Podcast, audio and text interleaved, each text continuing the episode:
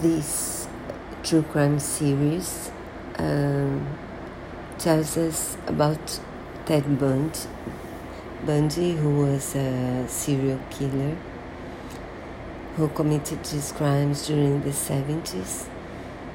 And there are some spoilers coming ahead, but I do think it's worth. You can learn those spoilers anywhere, but I do think it's worth uh, watching because he is interviewed by a journalist who and finally uh, tells him about a lot about himself uh, through the third person. Because he had a degree in psychology. So in a way he knew things about himself because he studied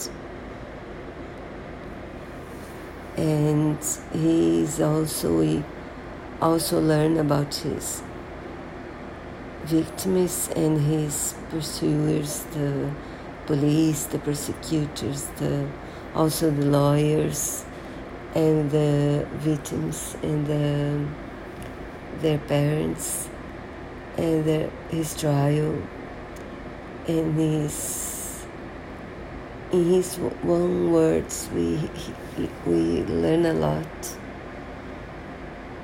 And the series is very complete and very very interesting. It's also scary because he looks at normal.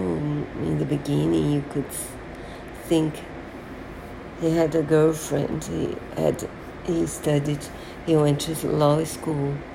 He studied psychology. He had friends. He had a girlfriend. And at the same time he was killing